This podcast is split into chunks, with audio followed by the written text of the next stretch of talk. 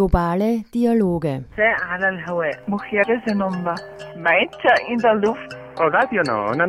Donne in Aria. Women on Air.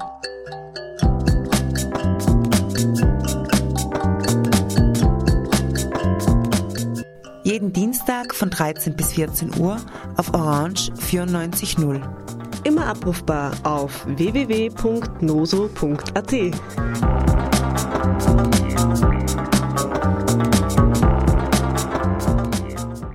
Hallo und herzlich willkommen zu einer neuen Sendung von Women on Air Globale Dialoge.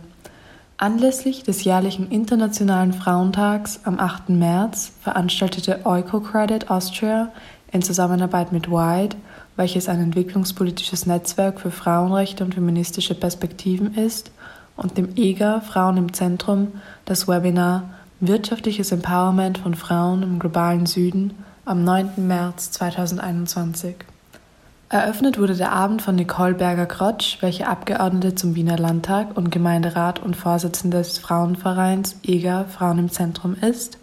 Am Podium diskutierten die entwicklungspolitischen Akteurinnen Petra Bayer, Abgeordnete zum Nationalrat und die entwicklungspolitische Sprecherin der SPÖ, Andrea Hagmann, welche Vorstandsmitglied von EucoCredit Austria ist, und Andrea Kadensky, welche Bereichsleiterin für internationale Projekte und Programme der katholischen Frauenbewegung Österreich ist.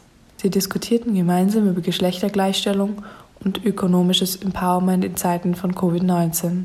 Die Veranstaltung moderierte die Journalistin Tanja Napravnik. Viel Spaß beim Hören! Mein Name ist Nicole Berger-Krotsch. Ich bin die EGA-Vereinsvorsitzende und ich begrüße alle Zuseherinnen und Zuseher recht herzlich zur Online-Veranstaltung, die eine Kooperationsveranstaltung zwischen Eukokredit und White ist. Wirtschaftliches Empowerment von Frauen im globalen Süden, unterschiedliche Startpositionen, verschärfte Rahmenbedingungen. Es freut mich sehr, die nächsten 90 Minuten hier äh, einladen zu dürfen, Sie herzlich äh, begrüßen zu dürfen. Das EGA als Ort von Frauen für Frauen war schon immer auch und ist es auch weiterhin ein Hort äh, der internationalen Frauensolidarität. Viele Themen, Initiativen, Forderungen sind auch aus diesen Räumlichkeiten hinausgetragen worden Richtung Bund, Richtung EU, internationale Staatengemeinschaft. Es freut mich sehr, dass eine Proponentin einer Veranstaltungsreihe heute auch mit am Podium ist, unsere Abgeordnete zum Nationalrat Petra Bayer. Denn FAM Global ist aus äh, ihrem Kopf entstanden, nämlich auch aus ihrer Expertise, ihrem Wirken und Tun auch im österreichischen Parlament und darüber hinaus heraus. Äh, FAM Global, eine Kooperationsveranstaltung Veranstaltungsreihe mit der Wiener Bildungsakademie und den Wiener SPÖ-Frauen hier im EGA, das immer auch sozusagen Startpunkt war für viele internationale Themen, Diskussionen und auch das Sichtbarmachen von vielen äh, unterschiedlichen äh, Voraussetzungen, die Frauen in den unterschiedlichen Ländern zu stemmen haben. Es freut mich, wie gesagt, heute äh, eine Begrüßung äh, machen zu können äh, zum Thema wirtschaftliches Empowerment. Wir haben wunderbare Expertinnen heute an Bord hier in dem EGA, in unserem Kommunikationszentrum. unter der Moderation von Tanja Nabravnik wird jetzt gleich diskutiert in den, 90, in den nächsten 90 Minuten. Und ich möchte ein paar Zeilen zu Tanja Nabravnik noch dazustellen, wenn Sie mir das noch erlauben. Sie studierte internationale Entwicklung in Wien, Lyon und Dakar und als multimediale Journalistin arbeitet sie vorwiegend zu den Themen transnationale Geschlechterverhältnisse, soziale Bewegungen, kulturelle Praxen und Afrika. 2019 war sie nominiert für den Radiopreis der Erwachsenenbildung und 2020 war sie Young Star am Journalistinnenkongress.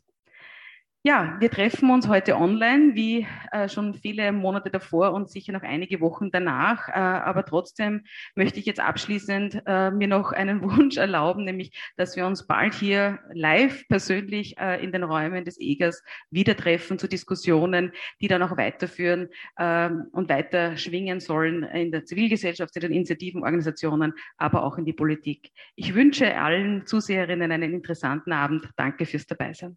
Mein Name ist, wie gesagt, Tanja Naprovnik.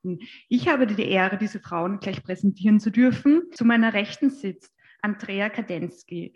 Sie kommt aus dem Bereich des Sozialmanagements. Seit 1999 ist sie bei der österreichischen katholischen Frauenbewegung tätig und leitet seit 2019 im Bereich internationale Projekte und Programme der österreichischen katholischen Frauenbewegung Österreichs und des Hilfswerks der katholischen Jungschar, Dreikönigsaktionen. Sie legt besonders Wert auf die Entwicklung von ganzheitlichen Projekten zur Bekämpfung der strukturellen Diskriminierung von Frauen. Eins weiter haben wir Andrea Hagmann. Sie studierte Handelswissenschaften an der Wirtschaftsuniversität Wien. Sie war federführend im Aufbau der österreichischen Entwicklungsbank tätig und von 2008 bis 2017 auch dort Vorstandsmitglied. Und jetzt zu meiner Linken haben wir Petra Bayer. Sie wurde bereits vorgestellt, aber ich gehe noch mal ein bisschen genauer auf sie ein. Sie war beruflich in verschiedenen Bereichen der Informations-, Kommunikation und Öffentlichkeitsarbeit tätig und hat sich schon früh in der SPÖ engagiert. Einen wunderschönen Nachmittag auch von mir. Mein Name ist Andrea Kadensky äh, und mir ist es ein, ein besonderes Anliegen, dieses wirtschaftliche Ermächtigung von Frauen ein bisschen in einem breiteren Zusammenhang zu sehen und es nicht wirklich nur auf Wirtschaft, also auf das kapitalistische Wirtschaften zu reduzieren, sondern einmal hinzuschauen, ähm, was sind denn die Rahmenbedingungen, was brauchen Frauen eigentlich, um wirtschaften zu können. Aktuell werden circa 70 Projekte in Asien, Lateinamerika und äh, Afrika unterstützt. Und ganz wichtig ist der katholischen Frauenbewegung auch diese Bewusstseinsbildung in Österreich mit Frauen äh, und dass sie hier gemeinsam aktiv werden können in einem solidarischen Miteinander. Und, äh, da wir immer ähm, über Frauen sprechen und eigentlich im globalen Süden ist es mir auch ein großes Anliegen, dass wir nicht nur über sie, sondern mit ihnen sprechen und deshalb werden Sie bei den nächsten Folien ähm, einige Frauen sehen, um sie selbst zu Wort zu kommen zu lassen. Im Vorfeld habe ich sie befragt, äh, was versteht ihr denn unter ökonomischem Empowerment? Und Sie haben darauf ganz interessante Antworten gegeben. Ich möchte vielleicht zu Beginn noch einmal das Feld aufmachen und äh, vorstellen, was ist denn, also was sind denn die Voraussetzungen, damit man überhaupt ökonomische Entwicklung von Frauen ermöglichen kann, damit sie sich selbst entwickeln können. Ähm, und es geht sehr viel um Zugang und um Kontrolle von Ressourcen. Und das fängt ganz banal an bei Land und Nahrung. Wenn wir uns vorstellen, Landbesitz ist in Österreich ja möglich, auch ziemlich, vielleicht auch ausgewogen möglich zwischen Männern und Frauen. Im globalen Süden ist es ganz entscheidend, wem gehört denn das Land?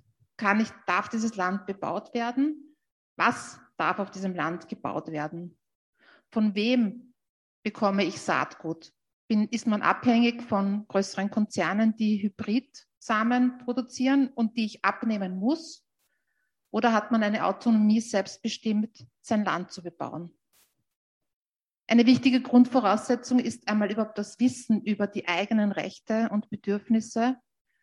Wenn das gegeben ist, dann können Frauen sich sehr wohl einsetzen, denn die Gesetzeslage ist in vielen Ländern gut, die Umsetzung mangelhaft. Und nicht zu vergessen, wir haben hier eine Veranstaltung auch mit Eukokredit, Geld und Kapital. Ja, sie können wichtig sein. Wer Geld, wer die Macht über Geld hat, ähm, kann etwas bewirken, kann sich auch eine Existenz aufbauen. Aber, das werden wir dann nachher sehen, nicht um jeden Preis. Ja, vielen herzlichen Dank. Ähm, ich darf jetzt die Präsentation äh, für Eukokredit weiterführen.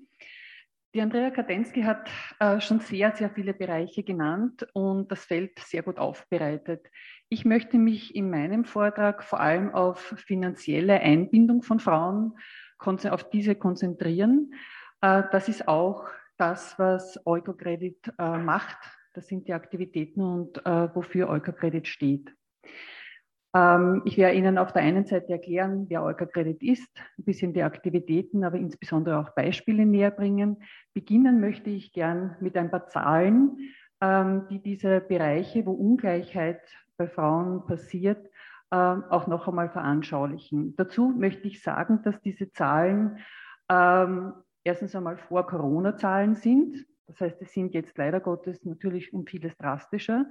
Äh, es sind Zahlen, die äh, die Situation weltweit von Frauen beschreiben, das heißt nicht äh, nur auf die einzelnen ähm, Länder des globalen Südens, dadurch, dass hier auch sehr große Unterschiede zwischen den einzelnen Ländern bestehen. Ich beginne mit dem Thema Bildung. Wie wir gehört haben, ist Bildung eine ganz, ganz wesentliche ähm, Pfeiler, um überhaupt einmal ähm, einen guten Grundstein im Leben zu, zu legen. 750, 780 äh, Millionen Erwachsene sind ohne Schulbildung weiterhin und zwei Drittel von ihnen sind Frauen. Und damit haben sie schon einmal eine viel schwächere Ausgangslage, um einen guten, qualifizierten Job zu bekommen und auch entsprechend äh, Geld zu verdienen.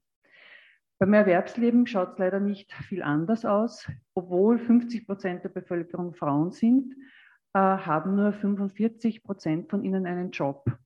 Und obwohl Frauen 12 Prozent mehr Arbeitsstunden leisten, ähm, bekommen sie nur 60 Prozent der geleisteten Arbeitsstunden äh, bezahlt. Ähm, das ist natürlich nicht sehr viel. Das hängt damit zusammen, ähm, dass viele, viele unbezahlte Arbeit von Frauen geleistet wird, sei sie im Haushalt, äh, sei sie bei den Kindern, bei der Ausbildung, sei es im Pflegebereich. Äh, das heißt, vieles ist einfach gratis. Der nächste Punkt ähm, betrifft eben die Möglichkeit, Finanzdienstleistungen in Anspruch zu nehmen. 1,7 Milliarden Menschen haben kein Bankkonto und keinen Zugang zu Bankdienstleistungen. Und eine Milliarde davon sind Frauen.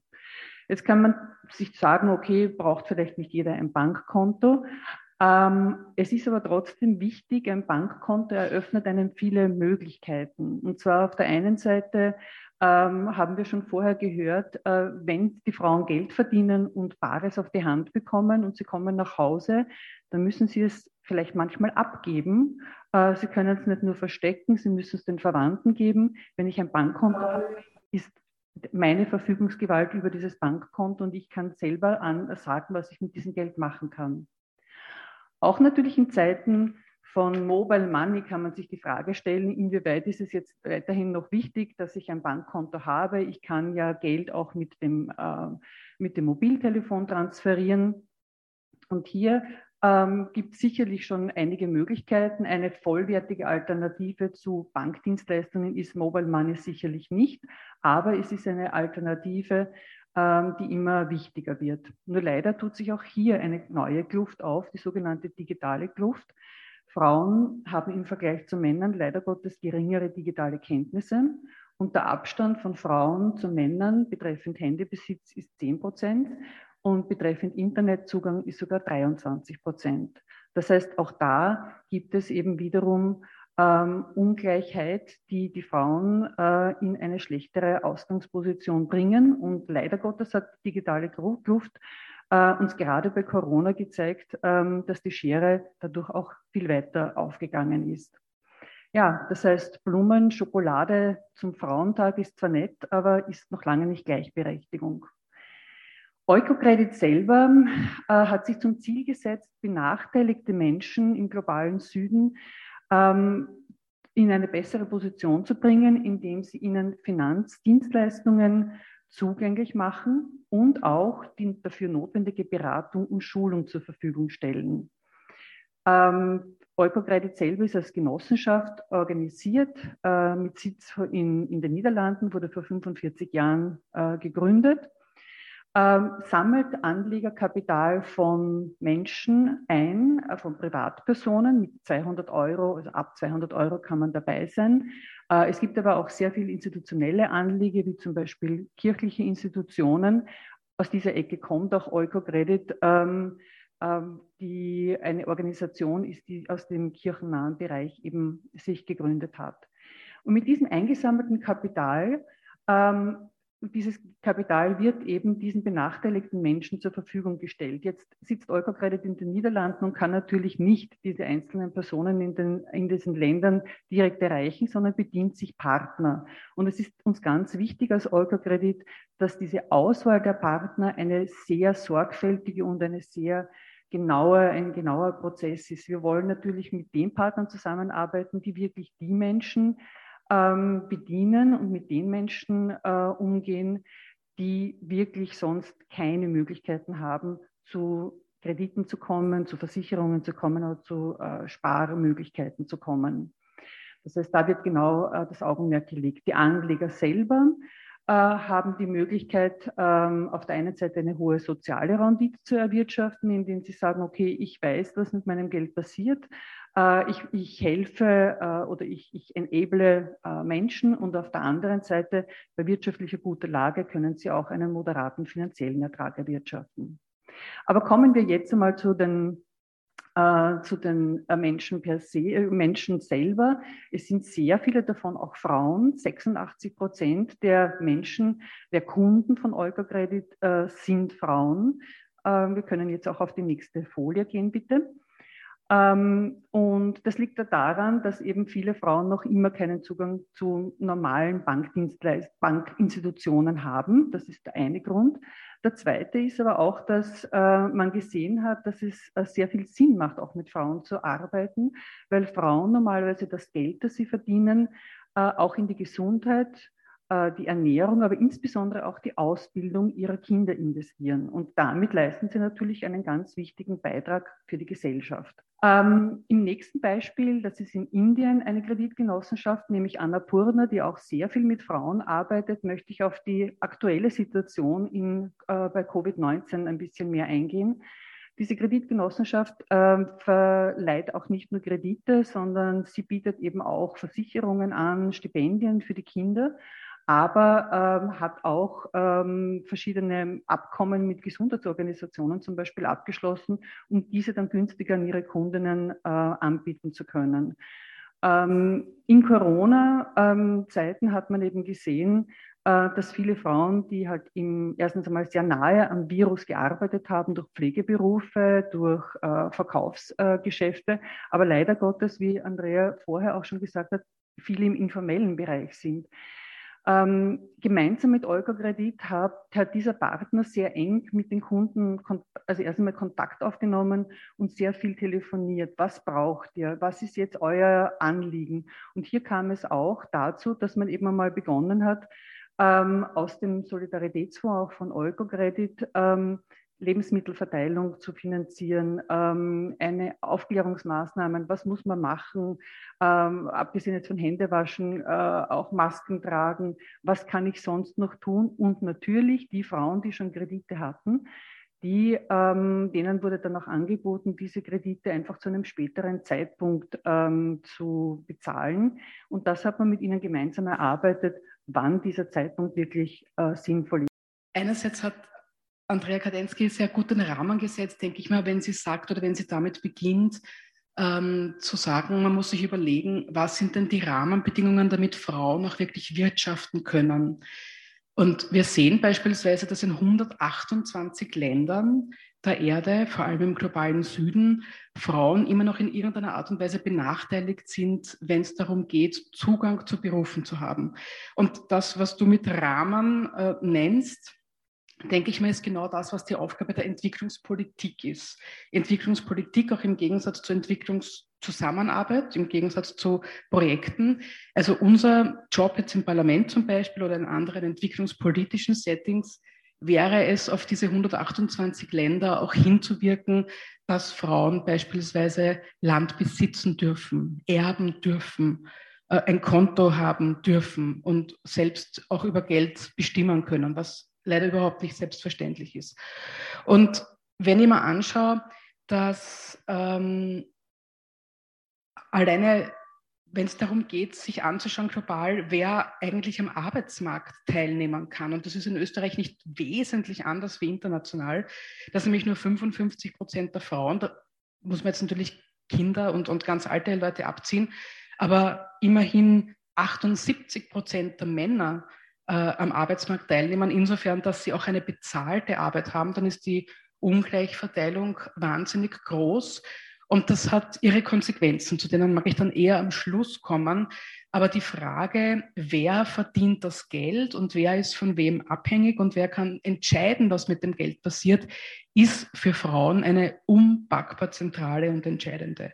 Und man kann sich dann auch noch weiter anschauen, wie arbeiten diese 55 Prozent Frauen zum Beispiel im globalen Süden über 90 Prozent im informellen Sektor. Das heißt, wenn die schwanger werden oder krank sind oder einen Unfall haben, dann gibt es nicht sowas wie bei uns eine, eine, einen Mutterschutz oder Karenzzeit oder ähm, andere Möglichkeiten, wie man sich über solche Zeiten der Krisen auch solidarisch drüber helfen kann, aufgrund eines solidarischen Versicherungssystems zum Beispiel, sondern dann geht die Solidarität nur bis zu den Grenzen der Familie und die ist ja oft nicht sehr potent und kann halt sehr oft auch gar nicht lange und, und ausführlich weiterhelfen. Manchmal geht das auch in die Gemeinde hinein, ins Dorf hinein, aber das sind dann schon eher fast die Ausnahmen.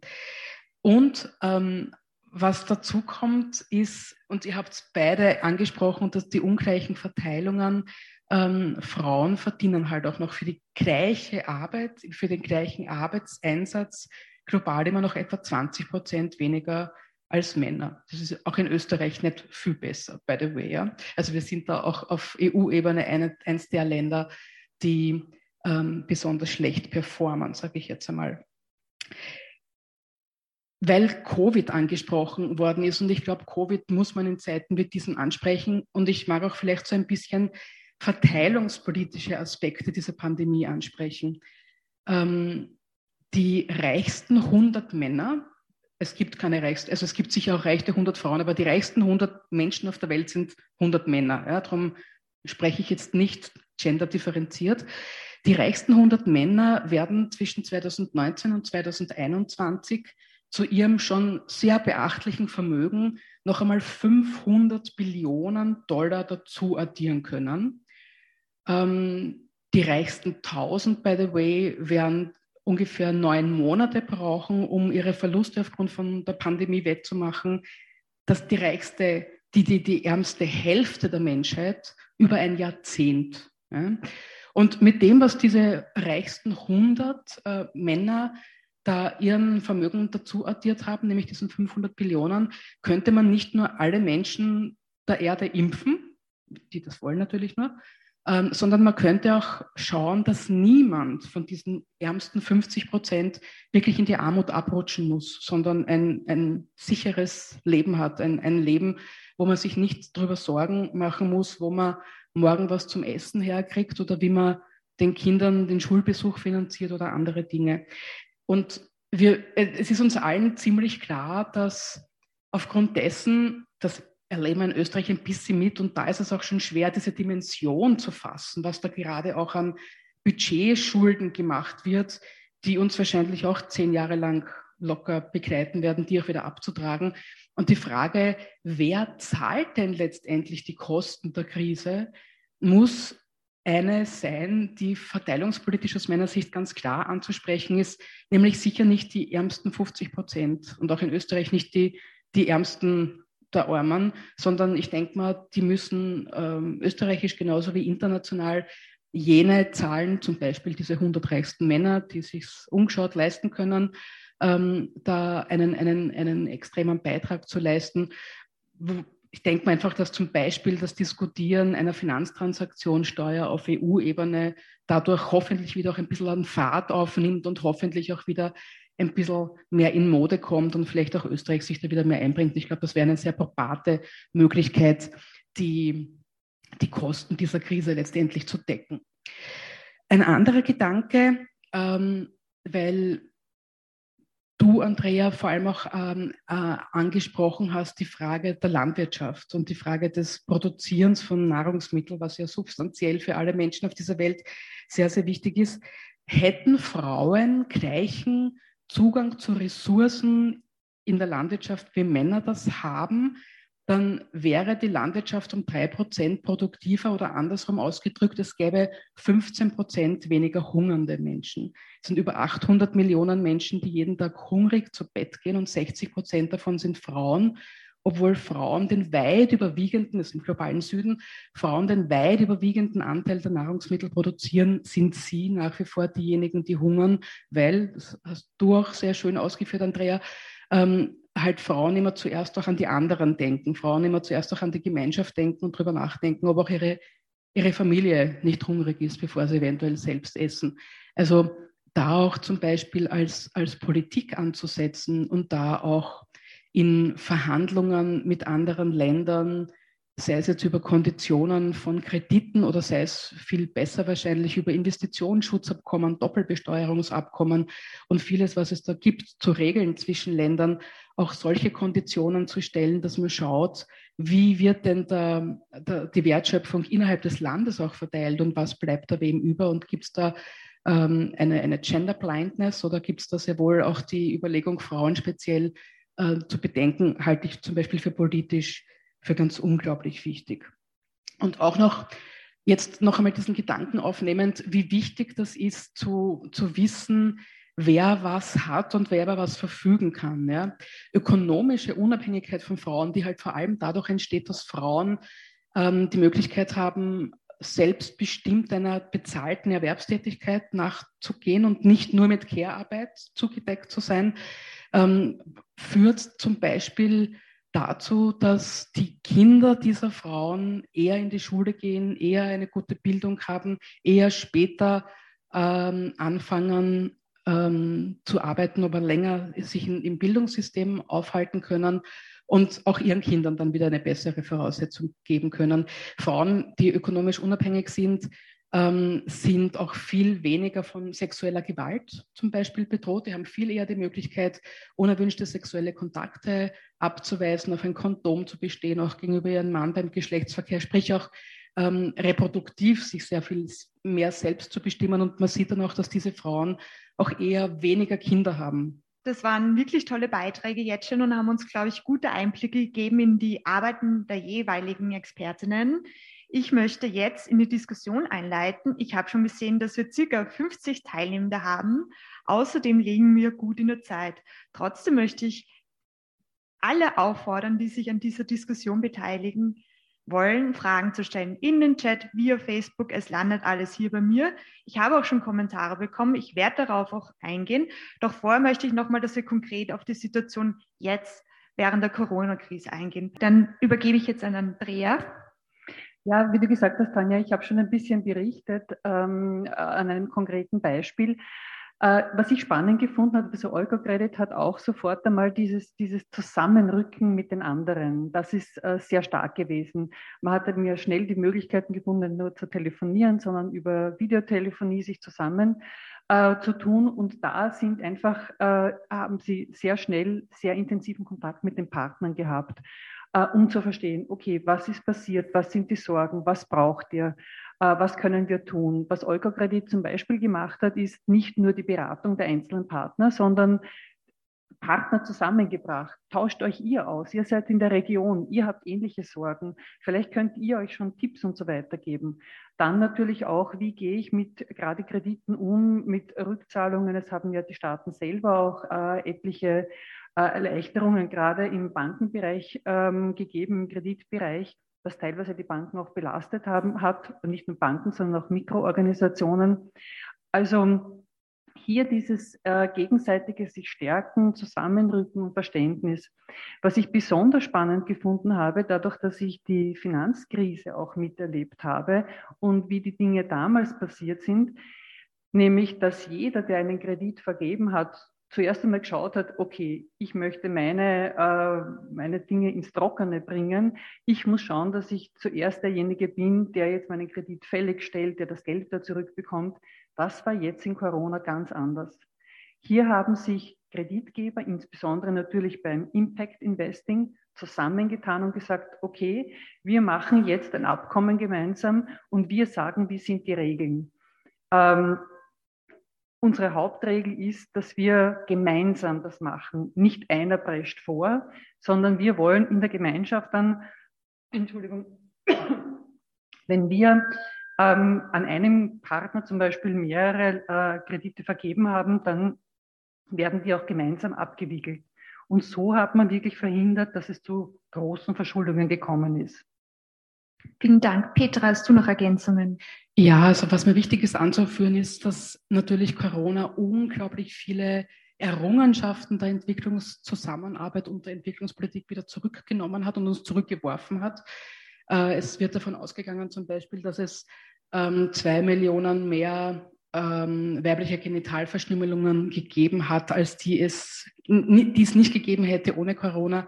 Einfach weil Familien, du hast das geschildert, in Indien zum Beispiel ähm, nicht, jetzt ist Indien nicht das Hauptland der Genitalverstümmelung, gilt aber für, für Afrika oder Indonesien oder Malaysia genauso, ähm, einfach ihre Töchter verheiraten haben müssen ähm, und glauben nach wie vor manche, dass das halt dann leichter geht oder dass es einen besseren Brautpreis gibt, wenn die Mädchen genital verstümmelt sind. Es gibt ungefähr ähm, sieben Millionen mehr ungewollte Schwangerschaften, als es gegeben hätte, weil der Zugang zu Verhütungsmitteln einfach auf, aufgrund der Unterbrechung der internationalen Lieferketten ähm, da war und zum Teil Länder ohne Verhütungsmittel, ohne Kondome da gesessen sind, die halt in einem Erdteil produziert werden und in die anderen ähm, exportiert werden. Wir haben einen großen Backlash in Gewalt gesehen, das ist schon angesprochen worden. Ich will jetzt nicht sagen, dass ähm, Corona alleine dran schuld ist. Corona hat dann nur wie eine Lupe quasi gewirkt, wie ein Vergrößerungsglas und hat diese ganzen Disparitäten noch viel deutlicher gemacht, als wie sie vorher waren. Ähm, aber natürlich gab es auch einen irren Backlash, den haben wir ja auch in, in, in Europa und in Österreich erlebt, in dem es sofort die Frauen waren, die neben Homeoffice auch Homeschooling und noch ein bisschen mehr äh, Verwandtenbetreuung aufgepumpt bekommen haben. Das ist sehr klar. Ich will aber auch einen, einen positiven Aspekt abgewinnen. Einerseits haben wir aufgrund von Corona haben sich auch manche Dinge ähm, umgestellt und leichter gestaltet. Es ist manches auch einfacher geworden. Ich sage jetzt nur beispielsweise, ähm, wir haben in Österreich durchgesetzt, dass es die medikamentöse Abtreibung jetzt auch bei den, bei den niedergelassenen Frauenärztinnen und Frauenärzten gibt, aufgrund der Situation, dass halt Kliniken geschlossen waren.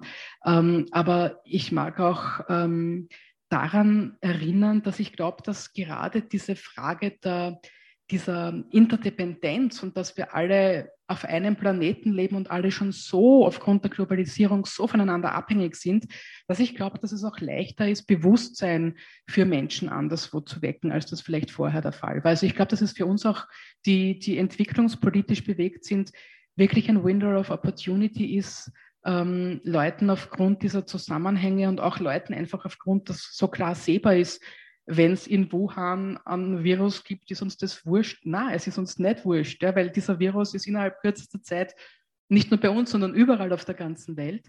Und ähm, das auch zu nutzen, um sowas wie eine weltumspannende internationale Solidarität und ein Miteinander mehr ins Bewusstsein der Leute zu pflanzen, ist, glaube ich, einfach auch eine Chance, die wir wahrnehmen sollten. Ich denke, mit dieser Veranstaltung nehmen wir diese Chance wahr und wir haben hier die Möglichkeit, eben auch über vieles zu diskutieren. Und was ich mir jetzt auch mitgenommen habe, dass wir solidarisch für Frauen sind und anderen Frauen helfen wollen. Und hierbei gehe ich auf das erste Kommentar ein. Kulturelle Konventionen die Entwicklung von Frauen blockieren könnten. Also sie erben nicht, sie besitzen kein Land.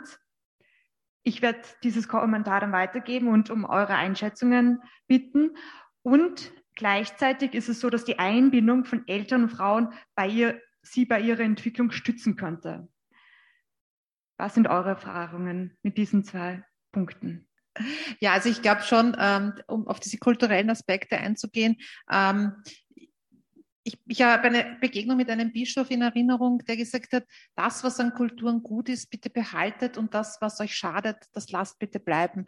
Also ich glaube, es braucht eine gute, tolerante Mischung, um kulturelle Praktiken wertzuschätzen und zu respektieren, aber auch eine klare Grenze zu setzen, wo sind sie schädlich, speziell für Frauen. Und man muss ihnen aber auch die Möglichkeit geben, darüber zu reflektieren, darüber nachzudenken.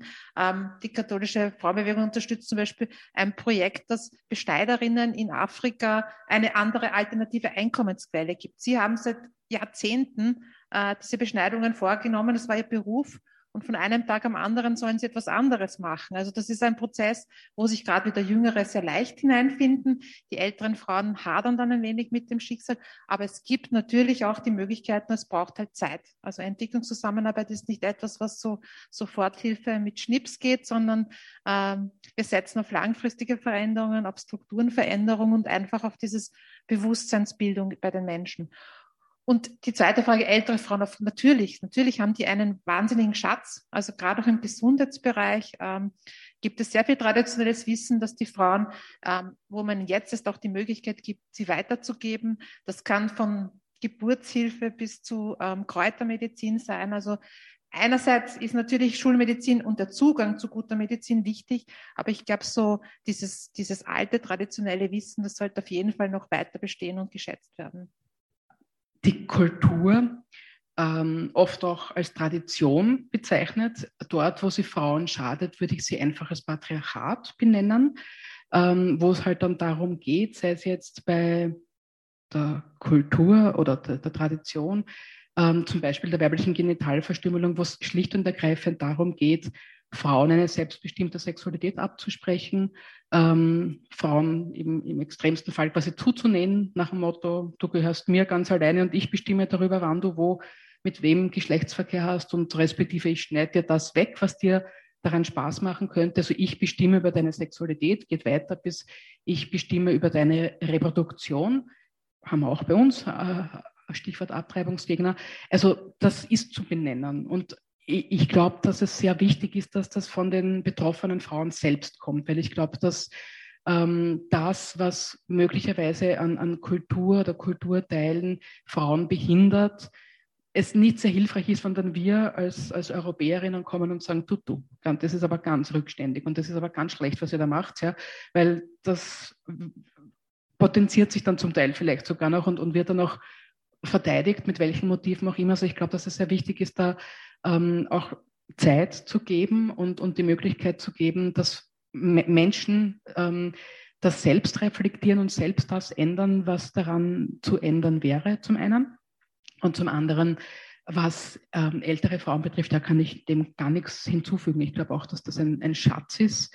Ich glaube auch, dass ältere Frauen ähm, ganz oft auch in, in, in gewissen Kontexten eine ganz, ganz hohe Autorität besitzen und das, was die sagen, was die zum Beispiel jungen Mädchen auch beibringen, ähm, ähm, ganz besonders wichtig ist und ganz besonders wertgeschätzt ist. Mir fällt da ein Projekt ein, das ich mal ähm, in der Côte d'Ivoire sehen habe können. Das hat geheißen Zeit mit Großmutter, wo ähm, die Großmutter mit den Mädels, mit den 10, 12, 13-jährigen Mädels einfach darüber geredet hat, wie das ist, wenn, wenn Burschen sie anbraten und mit ihnen Sex haben wollen und sie wollen aber vielleicht nicht und wirst du jetzt am besten tun.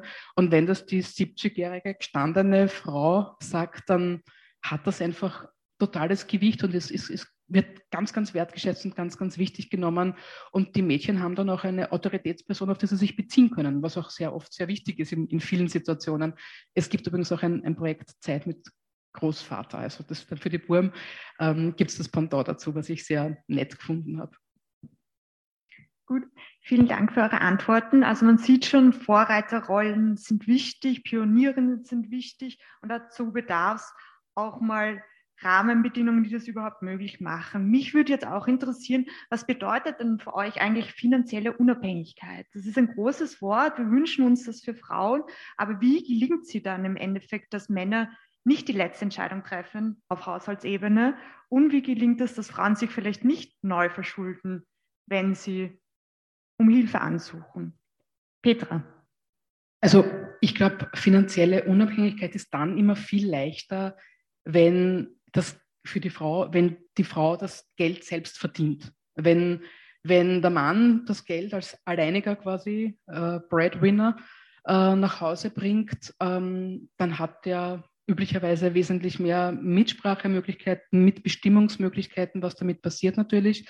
Ähm, hingegen, wenn, wenn beide ähm, berufstätig sind, dann ist das auch egalitärer verteilt. Dann geht es natürlich auch noch um die Frage, wer übernimmt was und wie teilt man sich ähm, ähm, gemeinsame Aufgaben, Ausgaben auch auf. Ich kann jetzt die Studien als Studien nicht zitieren, aber es, es gibt einige davon, wirst du, Andrea, wahrscheinlich besser kennen, dass Männer ähm, oder dass Frauen 70 Prozent ihres Einkommens in die Kommune oder in die Familie investieren, während hingegen bei Männern das um 10 oder 20 Prozent so in etwa ist. Ja? Und den Rest für sich selber äh, verbrauchen, sei es jetzt für für, weiß ich nicht, Alkohol oder Zigaretten oder sonst irgendwas, was, was Frauen viel eher dann für ihre Kinder oder die Familien ausgeben. Ähm, also sprich, selbst verdienen können ähm, ist relevant, wo wir schon zuerst geredet haben, dass es da halt noch sehr viele Hürden gibt. Ähm, aber auch die Frage Konto ist offensichtlich eine relevante. Und weil ich da vor kurzem noch eine Studie gelesen habe, ähm, die mich auf die Idee wäre ich nicht gekommen, aber das hat mich sehr verblüfft. Ich habe jetzt nur vergessen, ähm, es waren drei afrikanische Länder, aber ich habe vergessen, welche es waren, wo es eine Studie darüber gegeben hat, dass viele Menschen, Männer wie Frauen gleichermaßen, vorgeben, Schulden zu haben, um von ihrer Familie oder den Bekannten oder dem Freundeskreis nicht angeschnurrt zu werden, weil es einfach kulturell üblich ist, da natürlich was herzuborgen, wissen, dass man es aber oft nicht mehr zurückkriegt. Ähm, nehmen diese Leute, obwohl sie ein Sparkonto haben, ein zweites Kreditkonto auf und zeigen dann quasi das, das Kreditbuch her nach dem Motto, ich kann da leider nichts borgen. Also was was mich dazu führt, äh, darüber nachzudenken, dass es wahrscheinlich auch da ähm, wichtig ist, über, über Kultur und Konventionen zu reden, wenn ich mich nicht in der Lage fühle und wenn ich gerade kein Geld herborgen will oder kann, dann finde ich, sollte mir das auch zustehen, indem ich nicht jetzt einen, einen Kredit, den ich nur deswegen habe, damit ich mich, mich des Herborgens entledige, aufgenommen haben muss. Ähm, ja, also ich glaube, ähm, eigenständiges Umgehen heißt natürlich aber auch ähm, wissen, was, was Geld ist wie, oder, oder was der Gegenwert meiner, meiner Ware ist, die ich, die ich verkaufen kann, die ich hergeben kann, was der Wert meiner Arbeitskraft ist, um auch nicht übermäßig ausgebeutet zu werden.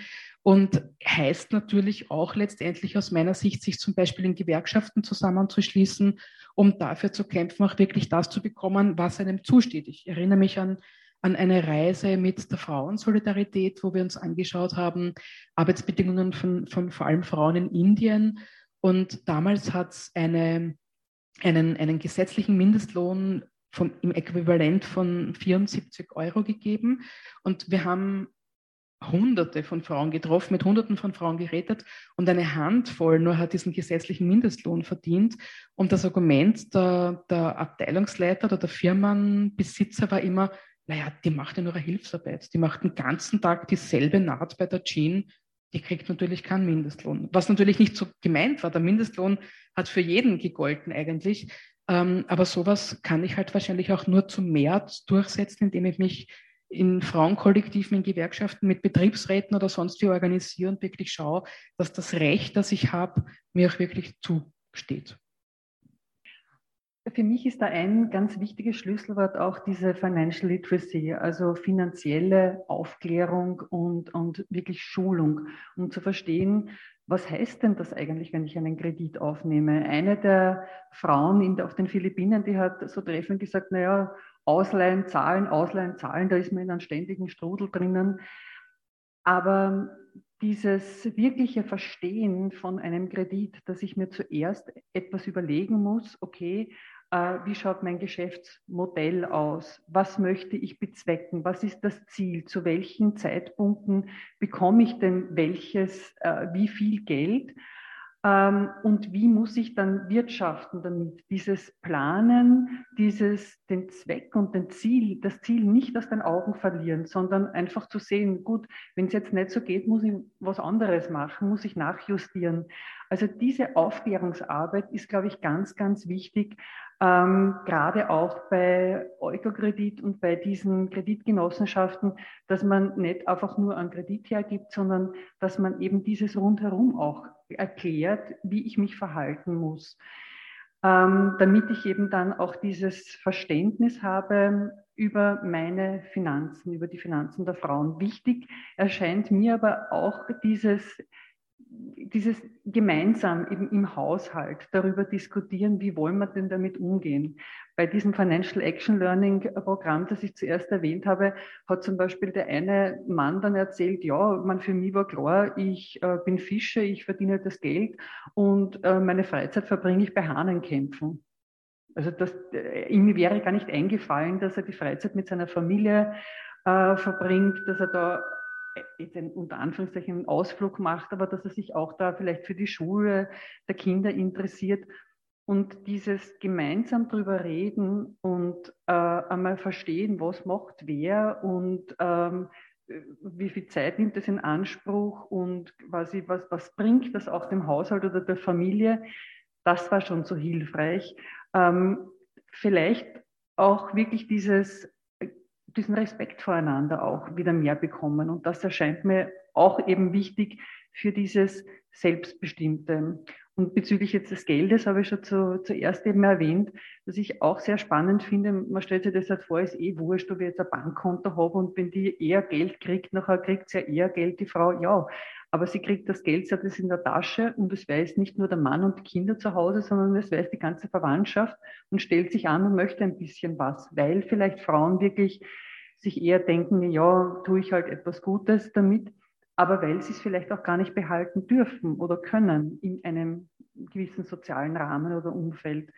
Und daher ist diese Möglichkeit, es wirklich bei einer Organisation aufzubewahren, die einfach spezialisiert ist und sich aber auch mit anderen Frauen austauschen zu können und da ein anderes Selbstbewusstsein zu entwickeln. Es steht mir wirklich zu, dieses Geld äh, zu haben und darüber zu verfügen, das erscheint mir auch sehr wichtig. Und eine äh, der Kreditnehmerinnen, äh, also eine der Partnerinnen äh, hat erzählt, dass die Frauen, die am Feld mitarbeiten, die haben sich gedacht, das ist eh normal, wir tun, das ist keine Arbeit, ne? das gehört einfach zu unserem Leben dazu, denen einfach auch zu erklären, das ist Arbeit und dafür steht dir auch ein Lohn zu.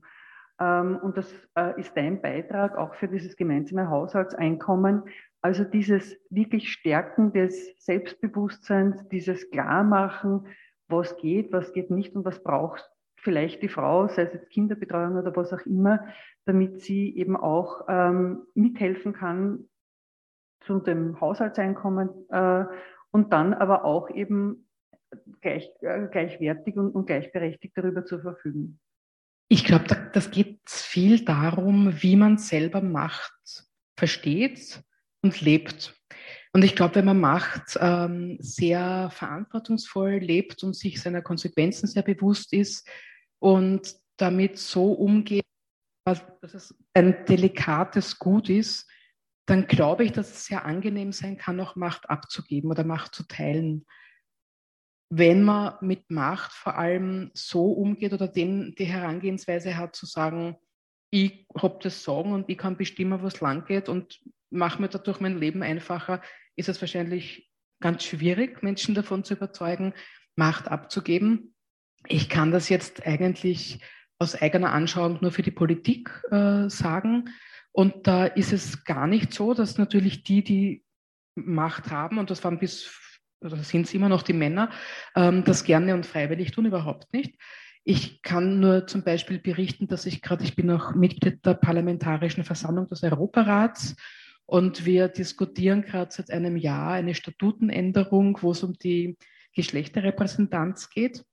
Und ähm, das Statut des Europarats gibt eigentlich momentan her, dass Konsequenzen eine nationale Delegation nur dann zu fürchten hat, wenn in der gesamten Delegation, und das sind bei großen Ländern, glaube ich, 36 Menschen, wenn da nicht wenigstens eine Frau ist. Und das kann es nicht sein. Also, und das ändern wir jetzt gerade. Und das ist mühselig und das ist unpackbar schwierig. Und die Diskussionen, die ich dafür mit linken und mit rechten Männern, das ist vollkommen wurscht, ja, ähm, ist zum Teil ausgesprochen erhellend und spannend. Und ähm, worauf sich jetzt alle verbissen haben, wir haben, warum auch immer, ich weiß nicht warum, aber Slowenien hat zufällig eine Delegation, die aus 100 Prozent Frauen besteht und sie ist damit die einzige und dann kommt lang nichts und dann kommen so knapp unter 50 Prozent die Schwedinnen oder so und dann gehen wir Richtung 20, 10, 5 Prozent. Ja. Ähm, aber es diskutieren alle nur über die Sloweninnen. Und das kann ja nicht sein, dass das nur Frauen sind. Ja, eh nicht. Ja. Ich bin auch nicht der Meinung, dass nur Frauen äh, ein, repräsentativ sind für ein Land. Überhaupt nicht. Ja.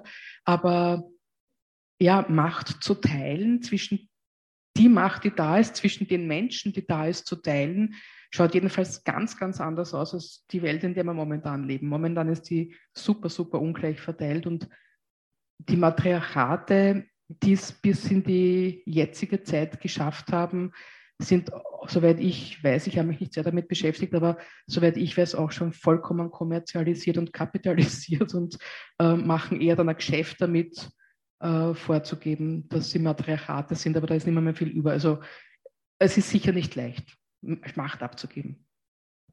Ja, ich kann dem nur zustimmen. Ähm, es ist einfach für Männer nicht wirklich attraktiv, Macht abzugeben. Ähm, also abgesehen von der Aufklärung in frühen Jahren, die vielleicht schon helfen kann, finde ich es auch wichtig, dass man eben Frauen stärkt, sich auch ihren Anteil an der Gesellschaft zu nehmen.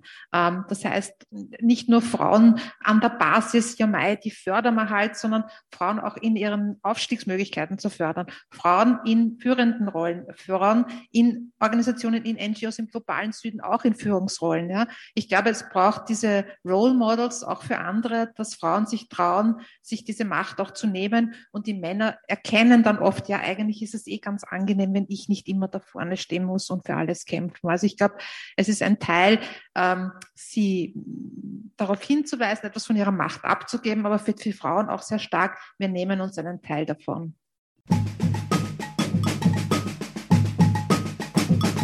Das war die heutige Sendung Wirtschaftliches Empowerment von Frauen im globalen Süden, unterschiedliche Startpositionen und verschärfte Rahmenbedingungen im Gespräch mit Nicole Berger-Krotsch, Petra Bayer, Andrea Hagmann, Andrea Kadensky und Tanja Napravnik. Vielen Dank fürs Zuhören und bis nächsten Dienstag. Globale Dialoge. In der Luft. Donne in Aria. Women on Air.